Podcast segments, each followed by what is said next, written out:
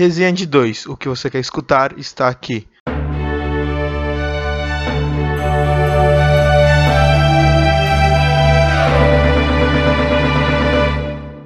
Boa tarde, boa noite, no seu horário que você está assistindo. Hoje iremos falar sobre relacionados 23, 23 jogadores relacionados na seleção brasileira pelo Tite. Vou passar aqui a palavra para o meu companheiro.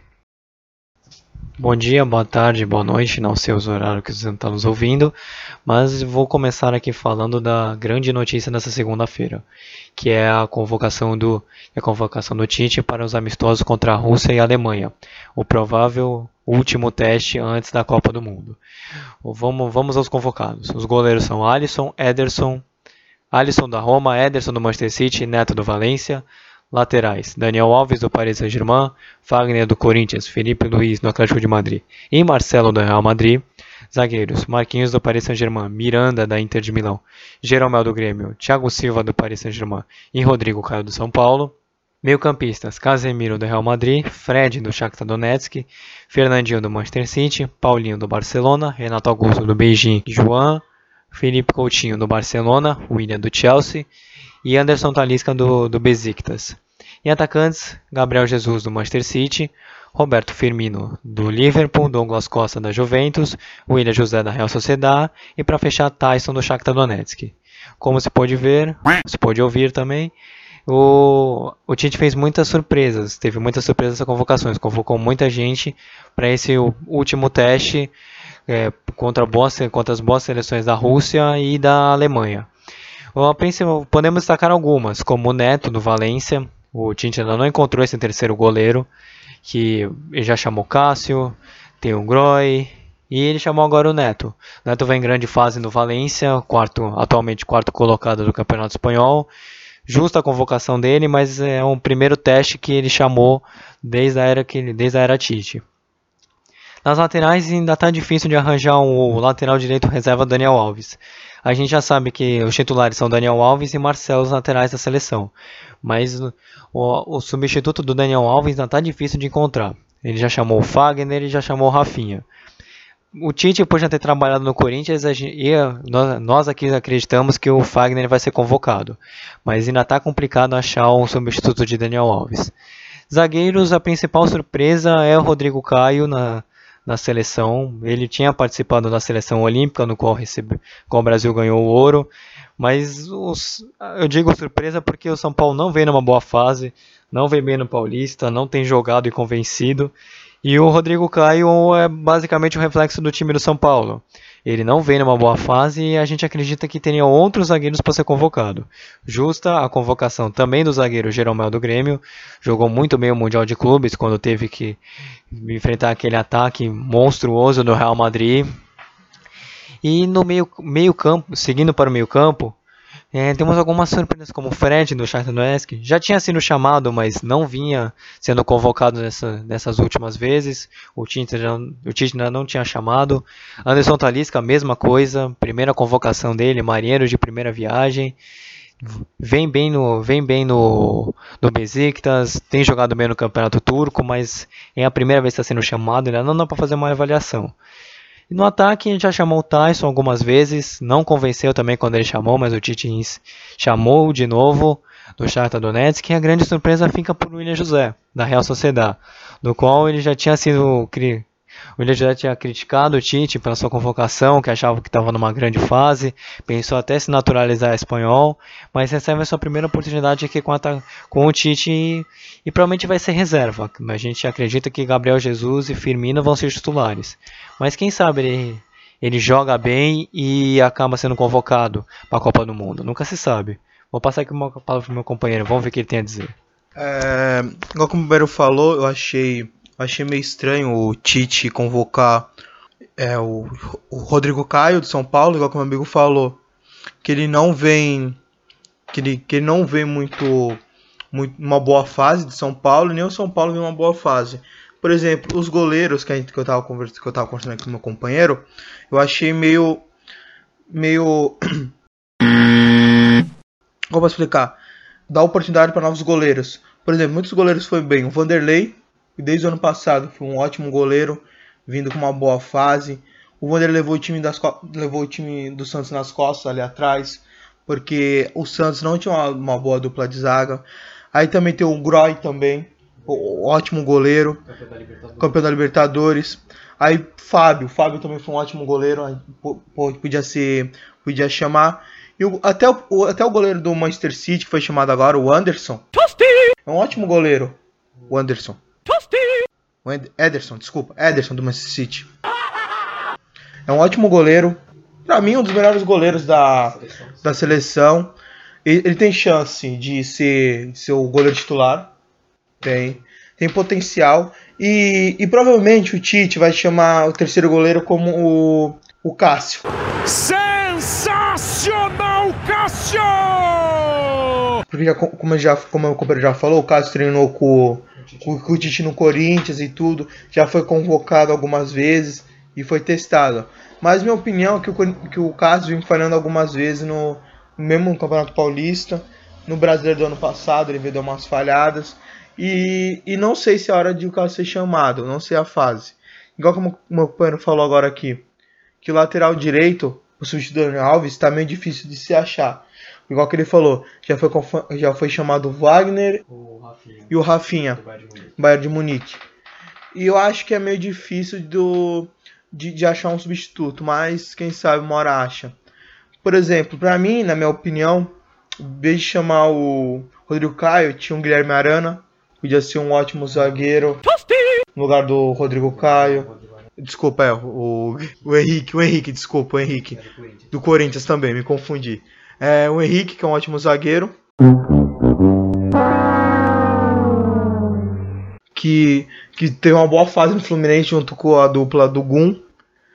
Foi campeão brasileiro e podia ser convocado, mas não sei se o Tite vai olhar de novo ele ou vai convocar.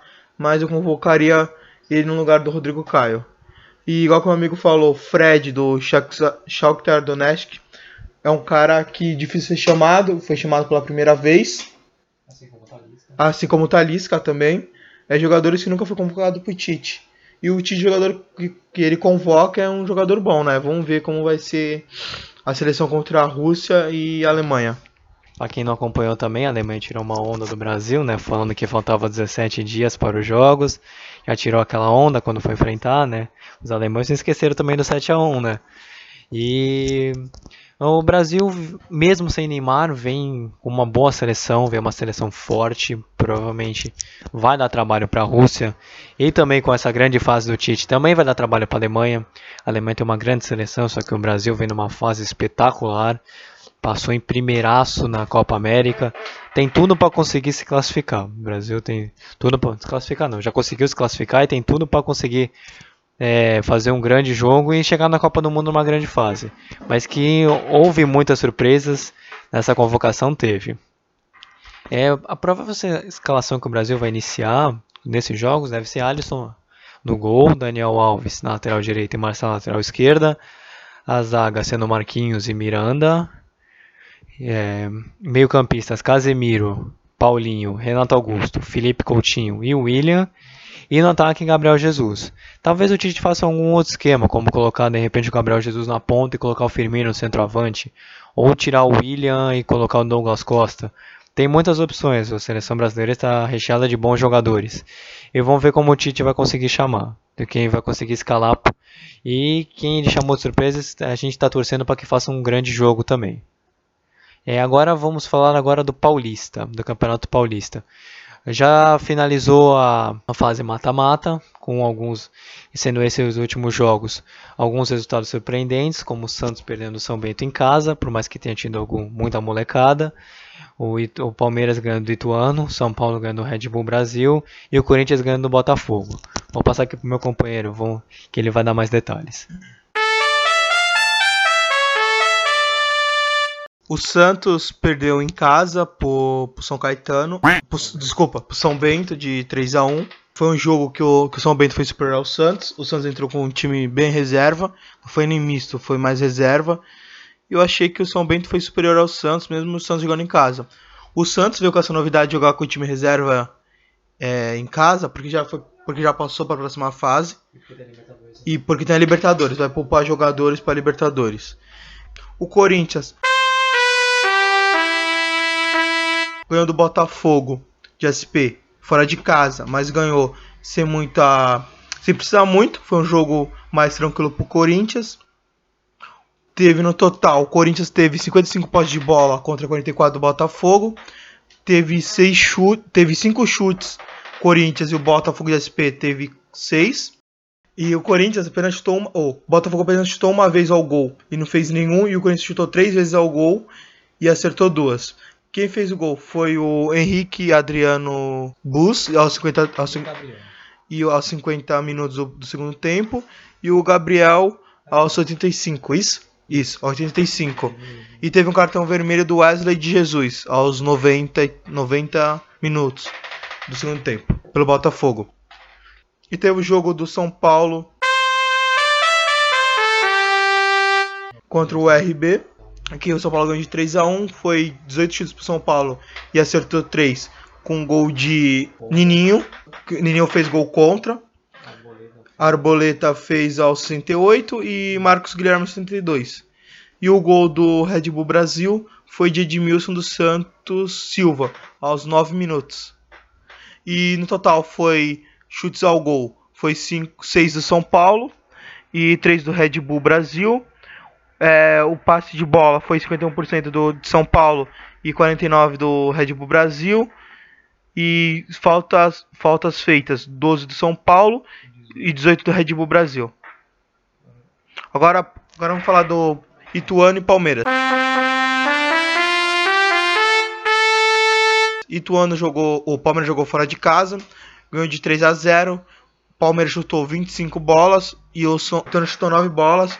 Chutes ao gol. Ituano usou, chutou 3 bolas ao gol e o, São, e o Palmeiras chutou, chutou 12. E o Palmeiras ganhou de 3 a 0. Sem muitas dificuldades, o Palmeiras ganhou. Com dois gols de Gustavo Scarpa, um aos 44 e outro aos 63. E um gol de Fernando dos Santos Pedro, aos 80. Em total, o Palmeiras teve 31% de passe de bola. 81? Não, 61% de passe de bola e o Ituano 39. E agora eu passo aqui pro meu companheiro. É, como ele já citou, meu companheiro já falou jogos dos, dos, grandes aqui. O Santos ele entrou com muitos substitutos, ele não foi bem na partida. Apesar de o jogo ser na Vila Belmiro, esperava-se que o Santos entrasse, mesmo com muitas reservas. Até o Vladimir entrou no gol no lugar do Vanderlei, para ter uma ideia do como estão tava, ou até mesmo o time muito reserva. Foi, entenda do jeito que quiser. E o o Santos não foi bem na partida, não iniciou legal, não foi bem, tipo, já começou, fez um cometeu um pênalti, o, San, o, gol do Santos foi de pênalti também, mas depois o São Bento deslanchou, fez dois gols e o Santos já se classificou, só classificou em terceiro, poderia ter classificado em segundo, mas o, o, o técnico Jair Ventura poupou os jogadores para Libertadores que tem nesse meio de semana, que é um jogo complicado, o Santos precisa vencer por causa que não conseguiu vencer o último jogo, não conseguiu ganhar. Perdeu lá no, no contra o Real Garcilaso fora de casa por 2 a 0 e precisa do resultado positivo para poder sonhar a classificação. O Corinthians ele jogou sem dificuldades, que meu companheiro já disse. Jogou sem dificuldades, teve um, teve um expulso no final do jogo. O Corinthians te, conseguiu ganhar, terminou em segundo e agora tem a vantagem de poder, a não ser contra o Palmeiras, decidir os seus segundos jogos é em casa. Isso é uma grande vantagem, pois a Arena Itaquera está sempre lotada. A torcida do Corinthians sempre consegue lotar o estádio.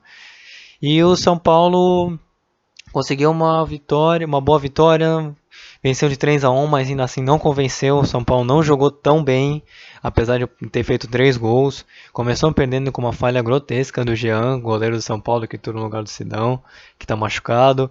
O, e daí o Edmilson fez o gol, São Paulo empatou com um gol contra. Aí depois o Marcos Guilherme fez o terceiro gol e o Arboleda fez o segundo. Então, o São Paulo foi bem, conseguiu ganhar, se classificou, mas só que se classificou dos oito colocados, se classificou em penúltimo. Foi um dos últimos com melhor classificação. Então, é uma situação complicada para o São Paulo, que vai definir, pelo menos nessas quartas de final, vai definir seu segundo jogo em casa, mas qualquer outro adversário que pegar provavelmente vai decidir fora de casa a classificação. E o Palmeiras foi um completo domínio contra o Ituano. Meu companheiro já disse, foram 25 chutes a gol, com 12 chutes a gol do, do Palmeiras, com 61% de posse de bola. Dois gols de Gustavo Scarpa. Palmeiras terminou essa fase de, de grupos no com um completo domínio, completo domínio do jogo, não teve, não tem nem o que discutir. Venceu, convenceu e termina com melhor campanha é, disparada do, dos outros times. Agora falando em ordem, o grupo A, que é o grupo do Corinthians, terminou em primeiro com 23 pontos, enfrenta o Bragantino, que é o segundo, que teve 17 pontos, e junto com o Ituano, mas o Bragantino leva critério, leva vantagem nos critérios de desempate, no grupo B, que é o São Paulo, terminou com 17 pontos e vai enfrentar o São Caetano, que tem 15 pontos, quase que a Ponte Preta classifica, que terminou em terceiro com 12, do Palmeiras terminou absoluto em primeiro lugar com 23, 26 pontos. Enfrenta o Novo Horizontino que tem 20 e o Palmeiras decide né, o segundo jogo em casa. E no grupo D o Santos terminou com 18 pontos e o segundo que vai enfrentar o Botafogo, São Paulo e decide o segundo jogo em casa. Provavelmente deve ser no Pacaembu, que tem aquela, aquele rolo entre é, vai ser Vila, Vila Belmiro ou vai ser é, Pacaembu. Agora pela Libertadores, o, o Santos, aproveitando já o gancho do Santos, enfrenta o Nacional, precisa da classificação, pois o Santos está hoje em último do grupo, por causa que então, não ganhou, só, tudo bem, só foi um jogo, mas já está com saldo de menos dois, enfrenta o Nacional em casa e precisa ganhar para poder se classificar. O Corinthians enfrenta o Deportivo Lara, que tá em, o Corinthians hoje está em segundo, com, com um ponto. Enfrenta o atual líder do grupo, que venceu o Independiente. E o Palmeiras enfrenta o Alianza Lima em, em casa, com, que é o atual líder do grupo. Enfrenta o que hoje é o segundo colocado, que o Alianza Lima empatou com o Boca Juniors. Vou passar com meu companheiro, vamos ver o que ele tem a dizer sobre esses confrontos da Libertadores. É, o Santos vai jogar contra o Nacional, o último terceiro colocado, que está com um ponto na, na classificação do grupo. Eu acho que o Santos jogando em casa, eu acho que o Santos não vai ter tanta dificuldade como poupou jogadores nesse, na rodada de domingo no Paulista. Eu acho que o Santos for com o time completo, o Santos consegue bater o Nacional dentro de casa. E uma coisa que eu acho que o jogo tinha que ser no Pacaembu. Porque eu acho que o Pacaembu vai lotar, porque tem muito, tem muito mais torcedor. Eu acho que em São Paulo do que em Santos. Porque eu acho que se lotou com 37 mil contra o Corinthians no Pacaembu. Foi 30, 37 mil, 37 mil e lotou o Pacaembu. Se fosse na Vila não lotava tanto. Eu acho que o presidente podia transferir esse jogo como um jogo importante para o Santos, jogando em casa. Para ver se consegue, pelo menos para segundo colocado da tabela. Acho, acho que já transferiu esse jogo para o Pacaembu. E vamos lá. O Corinthians enfrenta, enfrenta, ó, enfrenta o Deportivo Lara, que eu acho que o Corinthians não vai ter tanta dificuldade, que vai ser na quarta-feira, dia 14 do 3, às 21 horas e 45. Acho que o Corinthians não, não tem tanta dificuldade para bater o Deportivo Lara. E o Palmeiras vai jogar contra o Alianza Lima, em casa, o Palmeiras, é, dia 3 do 4 dia 3 do 4 às 8 e meia da noite. Hoje também o Palmeiras não vai ter tanta dificuldade também de bater o Aliança. Os três paulistas estão Libertadores. Vou jogar em casa, não tem tanta dificuldade assim, porque vão jogar em casa. E eu vou passar a prova aqui pro meu companheiro. É, como meu companheiro foi bem dito, há uma coincidência muito grande que os, os três paulistas vão jogar em casa, tem tudo para conseguir é, uma vitória, mas o Palmeiras vem na situação mais tranquila, pois já conseguiu a vitória fora de casa, venceu bem, então chega nesse jogo mais tranquilo. O Corinthians é o meio termo dessa turma, porque empatou fora de casa, agora, agora vem para decidir em casa, chegar a quatro pontos contra o que hoje é o atual líder do grupo. Mas o Corinthians tem tudo para conseguir uma boa vitória, principalmente porque está jogando em casa, tem, vem bem no Paulista, vem jogando bem, pelo, vem conseguindo os resultados. Então talvez não jogue tão bem e consiga o resultado, mas tem, o Corinthians tem possibilidade de vitória sim. E o Santos é o que mais precisa do resultado. O Santos é que precisa da vitória, precisa vencer. Não precisa nem convencer, precisa vencer o Santos. Pois no primeiro jogo já não foi bem e agora tem que decidir em casa contra o Nacional para poder ser reabilitado na, na Libertadores, pois são seis jogos, o Santos pelo menos precisa de uns nove pontos para poder se classificar. E precisa se garantir pelo menos em casa para que possa sonhar com classificação à fase de mata-mata. Mudando de assunto, né? Como São Paulo não está na Libertadores, vamos falar agora da Copa do Brasil. São Paulo enfrenta quarta-feira, dia 14, desculpa, no, no estádio do CRB, 7h30.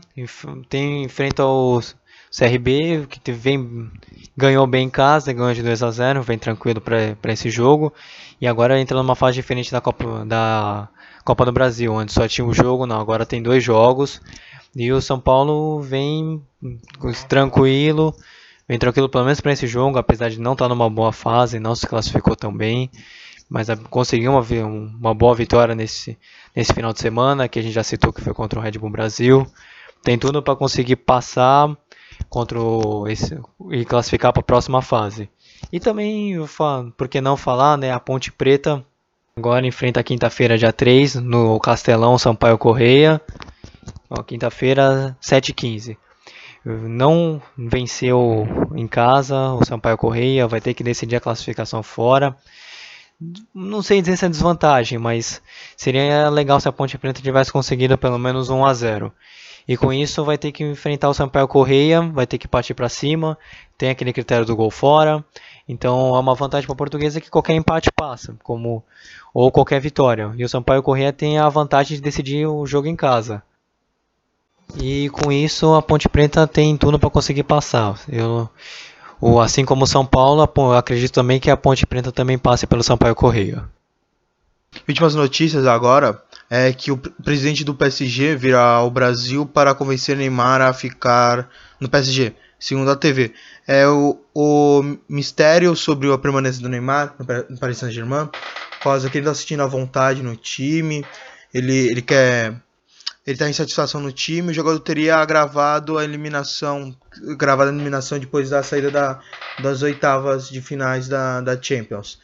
É, o Neymar tem vontade de voltar a jogar no, no Campeonato Espanhol, principalmente no Barcelona, mas o, o dono do time veio, o presidente do time veio conversar com Neymar, vai, vem, vai vir conversar com o Neymar no Brasil para ver se, se ele fica. E Neymar é e a transferência do Neymar para o PSG é a mais cara da história do futebol.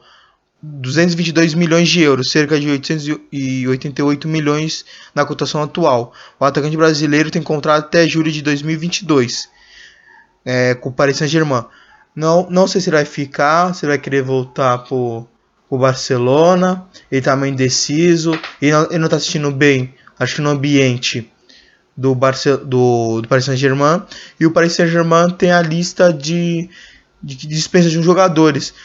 Um, se eu não me engano, os jogadores são é, Thiago Silva, Marquinhos, o lateral Daniel Alves, Verratti, Draxler, o próprio Cavani. Por conta de Neymar, o Paris Saint-Germain quer, quer dispensar quer dispensar o Cavani. Vou passar aqui a palavra pro meu companheiro para ver o que ele acha. É, essa situação do Neymar tá complicada, porque o brasileiro sentiu a lesão, teve aquela lesão do quinto metatarso, dedinho no pé, e com isso ele ficou de fora do segundo jogo da Champions, como a gente já, já comentou aqui. Mas a, a tá rolando muitos rumores, tá, tá tendo muitos boatos de que o Real Madrid está muito interessado na compra do Neymar, que o Neymar não está muito satisfeito no Campeonato Francês, por causa que ele comprou a ideia do time para poder se tornar o melhor jogador do mundo, que com, quando ele jogava no Barcelona ia ser muito difícil por causa da sombra do Messi. O Messi é o atual melhor não vou dizer atual melhor jogador do mundo, mas o jogador que vem mais, que decidiu partidas a favor do Barcelona. Tá, o Barcelona vem muito bem, passou de fase. E eu, seria uma tentação muito grande para o Neymar ir para o Real Madrid, fazer aquela dupla talvez com o Cristiano Ronaldo. E porque o Benzema está sendo muito cotado também para poder sair do clube. E seria uma, não sei dizer se seria uma boa para o Neymar, mas o PSG quer que ele fique por causa que, poxa, o Neymar foi a maior transferência de todos os tempos para ele ficar por uma temporada. Não vale a pena. E é um sonho também o, do Paris Saint-Germain. Antes mesmo de o Neymar ser contratado, o PSG já vinha sondando o Neymar várias vezes. Então, com isso, o Neymar tem a, tem a chance talvez de dar um novo patamar para o Paris Saint-Germain, como foi muito contado na sua contratação. E ele veio para Manguaratiba, Manguaratiba, não sei. É, Ma... litoral do Rio de Janeiro. que é onde o Neymar tá, tá hoje no Brasil por causa da cirurgia, ele já recebeu alta, tá em casa, tá relaxando e o presidente veio para saber se esses rumores são verdade, para saber o que pode conversar, veio, veio saber a situação da gravidade da lesão, como tá, se tá se piorou, se melhorou. Ele veio saber como está a situação. Ele vai vir ao Brasil ainda, como já foi situado. Ele pretende assim que puder voltar com, com de acordo com ele tudo certo. Agora vamos aproveitando já o gancho de futebol europeu, já vamos falar da Champions.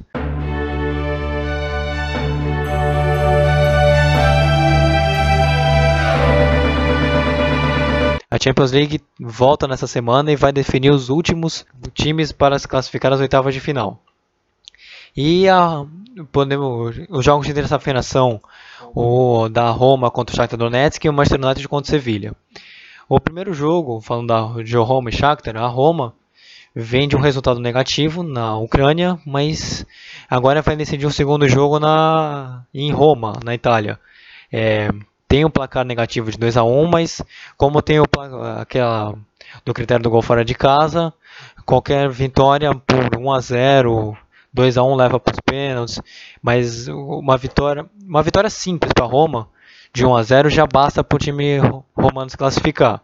E a Roma vem numa boa fase, porque ganhou de 3 a 0 do Torino nesse último final de semana, está é, tá em terceiro lugar no campeonato italiano, mas para o Shakhtar não está tudo perdido também. Primeiro porque já tem um placar favor... antes de iniciar a partida já tem o seu placar, o placar favorável, desculpa, já tem um placar a seu favor. E uma se a, o Shakhtar fizer dois, três gols, fica muito difícil a situação para Roma por causa do próprio que está no gol fora de casa. A Roma vai se ver numa situação muito difícil. E falando do outro jogo, o Manchester United enfrenta o Sevilha foi o único jogo 0 a 0 até agora. Foi o único jogo onde não não teve não teve um vencedor não, mas foi o único jogo que não teve gols até agora. E o Manchester United vem com total chance de poder passar, porque o jogo é em casa, no Old Trafford, com a sua torcida a seu favor, e vem numa grande fase. Atual segundo colocado, ganhou o, clássico contra o Liverpool, tá? O time de Mourinho vem muito bem e ao contrário do Sevilha, o Sevilha está em quinto colocado, perdeu o último jogo contra o Valência, que era um jogo decisivo, e perdeu de 2 a 0 e o Sevilha vem para tentar se reestruturar, reestruturar contra o próprio Manchester United, mas hoje se fosse para apontar, se fosse para palpitar um cara que um time que vai passar, eu apostaria no Manchester United. E os jogos de quarta-feira são Besiktas e Bayern de Munique e Barcelona e Chelsea. Eu vou falar do jogo do Besiktas e Bayern porque é um jogo que basicamente o jogo já está decidido. O primeiro jogo foi 5 a 0 na Alemanha contra o time turco e o Besiktas precisa de um milagre para poder passar. Precisa de um milagre porque o Bayern já é um dos melhores times do mundo, tem grandes jogadores e precisa fazer 6 para poder passar e 5 para levar a prorrogação. Isso se o Bayern não fizer nenhum gol. E falando do Bayern, o Bayern vem numa situação tranquilíssima, Ganhou de 5 a 0, como, já, como eu já falei. Ganhou de 6 a 0 no Hamburgo no campeonato alemão. Do, tá, tá uma distância muito grande, tá uma liderança com folga. O Bayern está muito bem, vem muito bem na Alemanha, tá, tem tudo para conquistar tudo de novo na Alemanha e vem tranquilo para a partida, ao risco, talvez o técnico pompe até alguns titulares contra o Besiktas. E eu vou falar agora do grande jogo dessa, dessa semana, que é Barcelona e Chelsea. O primeiro jogo foi 1 a 1 na Inglaterra. E o, a vantagem hoje é no Barcelona. O Chelsea precisa vencer por qualquer vitória simples ou qualquer empate por 2 a 2, 3 a 3, o Chelsea passa. O Chelsea não vem bem no campeonato inglês, está em quinto colocado. Hoje não, se o campeonato acabasse hoje, não se classificaria para a Champions League. E o nada melhor do que eliminar um rival como o Barcelona, no tamanho do Barcelona, para poder passar. Para, para ter uma gestão de ânimo para o time poder subir na classificação do inglês. E também eliminar o Barcelona também, né? Que o, o Chelsea tem um, não tem um retrospecto tão bom assim quanto o Barcelona. E o Barcelona tem tudo para decidir em casa, tem uma dupla Messi e Soares. Os dois são 44 gols no espanhol, acho que se eu não me engano 45. O Barcelona ganhou o último jogo de 2 a 0 contra o Málaga, que é o Lanterna. Poupou o Messi. Messi vai vir 100% para esse segundo jogo contra o Chelsea. E o, se for para palpitar, eu acredito que o Barcelona passa. Apesar de o Chelsea ter um grande time com o William voando, o brasileiro. Vou passar para meu companheiro, vamos ver o que ele tem a opinar sobre a Champions. Vamos falar sobre Roma e Shakhtar Donetsk. Eu acho que o Roma pode passar, mas vai passar no sufoco, naquele resultado de 3, 2 a 0. Quem sabe um 3, mas vai passar no sufoco, como meu amigo falou. Ele já vem não numa fase muito boa, pelo último jogo pela Liga Italiana, isso? Não, ganhou. A Roma ganhou. Ah, a Roma ganhou. A Roma, desculpa, a Roma ganhou na Liga Italiana vem numa fase boa e, e talvez ela consiga passar do Shakhtar com um resultado de 3 ou 2 a 0, mas brigando para conseguir passar. O Bayern e Besiktas, o Bayern vai jogar brincando, porque já venceu de 5 em casa, agora faz 6 fora. O Besiktas precisa de 5 para passar. E vai ser um jogo meio que mais pro Bayern. O Bayern pode ir com o time reserva, que consegue fazer os 6 mas a torcida acho que do Besiktas tá, tá confiante para o Besiktas tá passar de fase da Champions.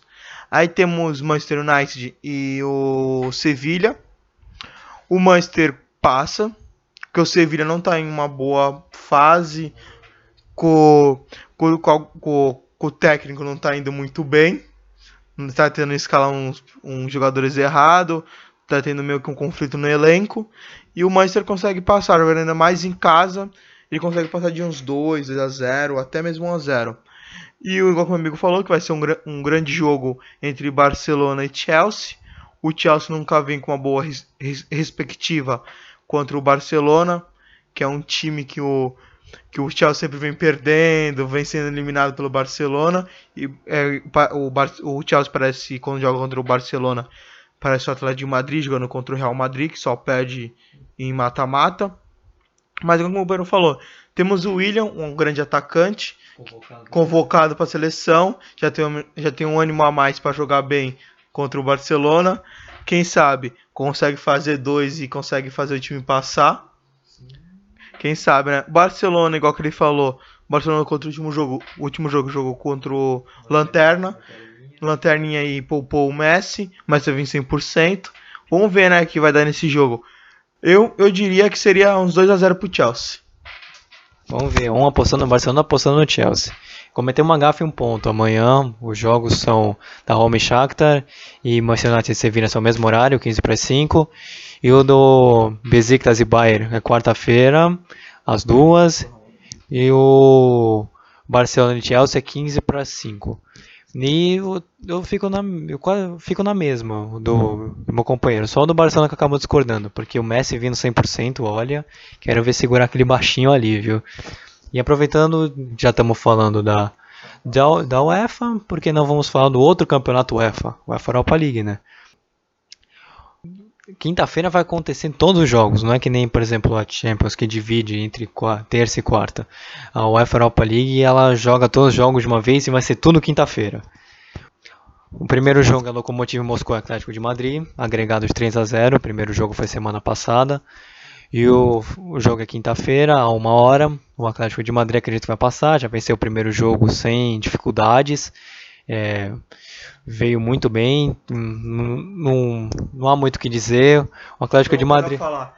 Três gols, dois de Griezmann e um de Godin. Godin de cabeça aos, aos 90 minutos. É, de acordo com meu companheiro, o Atlético de Madrid passa de 6 a 0 no agregado. Mas o Atlético de Madrid deve passar sem sustos. Dinamo de Kiev e Lazio. O primeiro jogo foi 2 a 2 em, em Roma, na Itália. Esse jogo é quinta-feira às 3 é um bom resultado para o Dinamo, mas a Lazio tem aquele peso da camisa de ser o time favorito para poder passar. Vamos ver se isso vai atrapalhar ou ajudar a Lazio. Mas se eu fosse para apostar em alguém para poder passar, eu apostaria na Lazio. No outro, tem outro jogo também às três. Outro jogo às três, Atlético de Bilbao e Olympique de Marseille, onde o Olympique de Marseille conseguiu ganhar de 3 a 1 no Atlético de Bilbao na França e o Atlético de Bilbao vem com a desvantagem no placar para poder decidir na em casa na Espanha. O placar em si não foi tão ruim para o Bilbao, porque fez um gol fora, 2 a 0 passo, o Atlético. E mas ainda assim não, o Olympique de Marseille é um time grande, é um time que tem peso, o único time campeão da Champions League sendo o time francês. Então o Olympique de Marseille acredito que vai conseguir passar. O Zenit enfrenta o Red Bull Leipzig, é, também 3 horas, quinta-feira. O Red Bull venceu em casa o Zenit por 2 a 1 e o Zenit vem para esse jogo na, na Rússia com um placar é, não vou desfavorável, mas nem tão desfavorável assim, pois 1 a 0 o Zenit passa. Mas acredito que pela fase que vê o Red Bull, pelo, pelos grandes jogadores que tem, pelo time jovem, por temporada passada fazer um grande campeonato alemão, acredito que o Red Bull vai conseguir passar sim. O Sporting de Portugal enfrenta o Vitória Pilsen na é, fora de casa. O, ele com o, o Sport conseguiu ganhar 2 a 0 em casa, com dois gols de Fred Monteiro.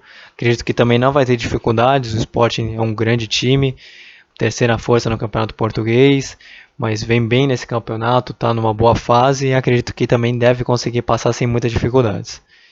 E o, agora vem a grande surpresa desse, desse jogo, que é o Red Bull Salzburg enfrentando o Borussia Dortmund. Esse jogo é quinta-feira também, 5 e 5 da tarde. E esse resultado eu digo que foi uma grande surpresa, pois o Red Bull Salzburg, que é esse time austríaco, ganhou do Borussia na Alemanha, naquela muralha amarela, conseguiu o um resultado positivo e agora o Borussia vai ter que decidir fora de casa. E vai ser, esse tem tudo para ser o melhor jogo, pois o Borussia vai ter que partir para cima desde o primeiro minuto para conseguir o resultado necessário para poder passar, pois uma vitória de 1 a 0 não basta, precisa de dois gols, pois o Red Bull fez dois gols fora de casa, então o Borussia precisa de dois gols, não sofrer nenhum, ou fazer mais de três e torcer para o Red Bull não estar tá num bom dia para poder conseguir classificar, para conseguir se classificar para a próxima fase. O Lyon enfrenta o CSKA de, de Moscou. O Lyon já conseguiu ganhar em cá, conseguiu ganhar fora de casa o CSKA também de 1 a 0. Esse eu acredito que o Lyon vai conseguir passar. O Lyon é um time de camisa, é um time é um time grande da França, é um time grande nível Europa. O CSK não vem muito bem. E eu acredito que o Lyon vai conseguir passar em casa, pois também já conseguiu um resultado positivo fora. Esse jogo também é 5 e 5. E agora vem o jogo digno de Champions League. Arsenal e Milan. Que jogo, meu caro. Que jogo. Que jogo, meus caros. Que jogo para nossos ouvintes, hein? Caramba, 5 e 5. Arsenal e Milan se enfrentam na Inglaterra. O Arsenal já conseguiu a vitória de 2 a 0 fora de casa. Tem tudo para o Arsenal conseguir passar. O Milan retorna a um campeonato UEFA desde 13 e 14, no qual não enfrentava também um grande clássico desde essa temporada também 13 e 14. Vamos ver se o time rossoneiro vai conseguir se classificar, mas tá complicado, tá complicado pro Milan. O Arsenal vem participando de mais campeonatos nesses últimos anos.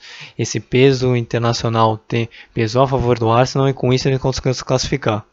Tem tudo para conseguir, tem tudo para ser grandes jogos e agora pro jogo das quartas de final, vamos ver como é que vai ficar. Estou ansioso por essa UEFA Europa League, tá, tem grande, tá tendo grandes jogos. E agora eu vou passar meu companheiro que ele vai, vai passar umas notícias que não são muito animadoras pro futebol.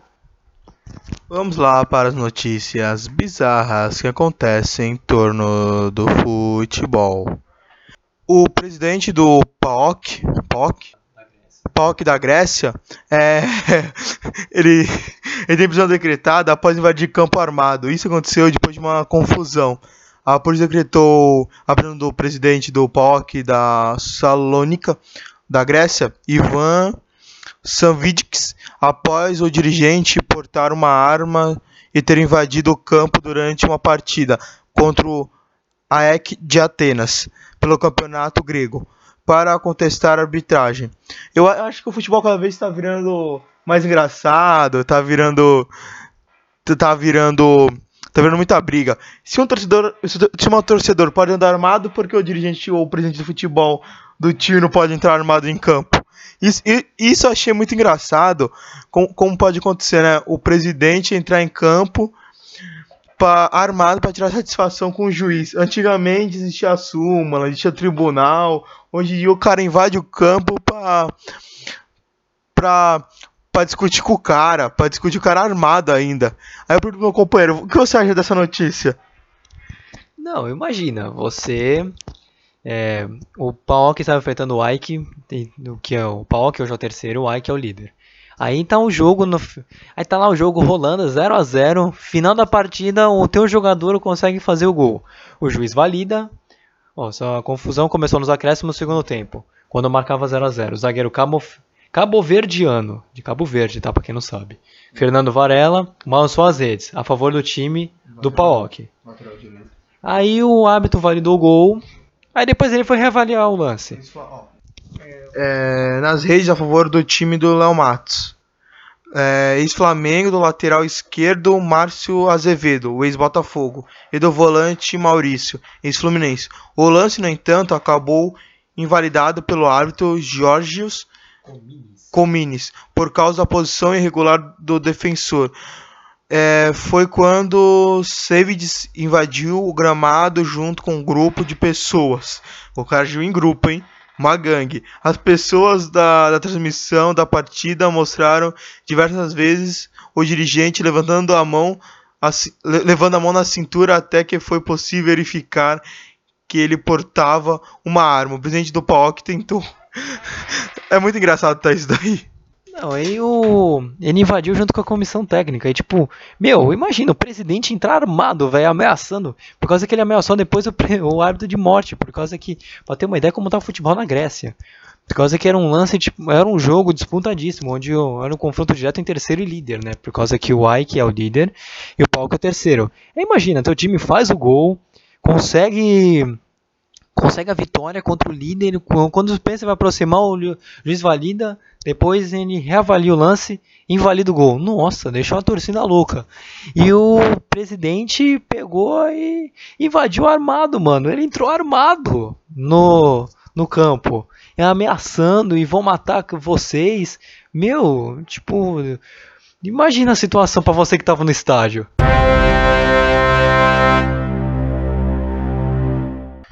É, eu, eu acharia muito engraçado, é, tipo, o cara entrar armado no estádio pra tirar a satisfação com o juiz. Não, imagina esse cara no vestiário, o time perdeu, o cara dando tiro no vestiário. Pô, a gente perdeu, cara, dando tiro nos jogadores. Se o jogador errar o gol, toma chibatado. Tô imaginando isso já. Pô, se o cara entrou armado, imagina o cara faz com o jogador se o time perder. Isso eu acho muito engraçado que o cara. O, o cara fazer isso. E outra notícia que meu companheiro acabou de me informar aqui, que houve o técnico do Napoli xinga uma jornalista. Me dá mais informações sobre esse caso. Vamos lá, vamos situar desde o início. A Napoli enfrentou a Inter de Milão e que empatou por 0 a 0. E com esse empate, a Napoli perdeu a, a liderança para a Juventus e hoje está um ponto atrás. E ainda assim a Juventus tem um, um jogo a menos. Aí o técnico terminou empatado, o técnico foi para a coletiva, que é o Maurício Sali, foi para coletiva, começou a entrevista, não sei o que, até que uma jornalista perguntou, uma jornalista, tá, uma mulher, tá, não é um jornalista, uma jornalista perguntou, é, com, ela perguntou para ele tipo se com esse resultado fica mais difícil de conquistar o título, pois se a Juventus ganhar fica por quatro pontos e já está na reta final do campeonato, do campeonato italiano. Aí o técnico falou, o Maurício Sali falou, eu só não te mando a merda porque tu é bonita. Meu, imagina. Imagina como isso aí, coletivo ao vivo, passando que nem acontece algum, algumas coletivas acontecem aqui no Brasil ao vivo, e o cara me fala uma dessa. Nossa, meu, totalmente sem noção esse técnico. Tipo, não precisava. Eu sei que tá numa situação complicada, tá de cabeça quente causa do empate. Mas, meu, controla a boca, né? Lava essa boca com sabão, velho. Eu, eu acho que o cara foi desrespeitador com a, com a jornalista. Tipo, mandar a mulher ir a merda, só não xingou porque a mulher era bonitinha e tudo. Eu acho que o cara foi meio que. que cabeça quente. O cara pegou e falou assim: Ah, já que a mulher falou isso, eu vou xingar a mulher. Ele foi de cabeça muito quente pra, pra falar com a mulher. Eu acho que foi na, no Flor da Pele ter empatado o jogo, o time também não, não, indo muito bem. O cara falou: Ah, só não vai a merda, só não xingo porque você, é, porque você é bonitinha, até que é bonitinha. Eu acho que foi meio. O cara foi meio. Vou explicar. Meio explosivo. O cara explodiu do nada. Entendeu? Mesmo tindo o time indo mal e tudo, tudo bem, dá pra até tentar re, re, é, tentar desculpar. tentar desculpar, tentar relevar o que ele falou, mas é muito estranho o cara falar isso, entendeu? O cara tá de cabeça quente. E essas duas situações que a gente trouxe mostra que, o campo, que os europeus não são tão politizados assim quanto muita gente acha, né?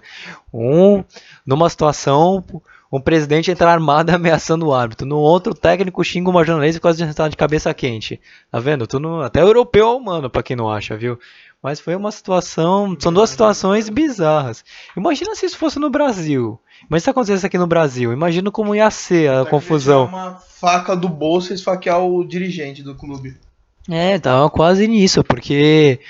Ima... Não, eu fico imaginando essa situação do, do técnico da Juve, da Napoli, desculpa, é, no Brasil, com esse politicamente correto. Na Várzea? Ah, na Várzea é normal, mas eu fico imaginando esse politicamente correto. Na Copa do Mundo. Nossa, na Copa do Mundo ia ser demitido, ia- caiu, caiu o mundo em cima dele. Vamos ficando por aqui com mais um podcast, a resenha de dois. Muito obrigado para quem acompanhou agora. Agradeço, que- eu agradeço de coração. Muito obrigado. Se, se puder enviar dinheiro pra gente, brincadeira. É, siga nossa rede social no Instagram, é, é, resenha de dois. Siga, siga lá. E siga nosso editor, Vini Souza, no Instagram também. Quer passar sua rede social, ah, meu, meu caro amigo? Ó, meu Instagram, Luiz Felipe Silva, 1998, aí eu acho que tá bom já. Também me sigam também lá, Carvalho 1998. Siga a gente e também siga a nossa página no Instagram também. Muito um beijo, um abraço a todos e até o próximo podcast.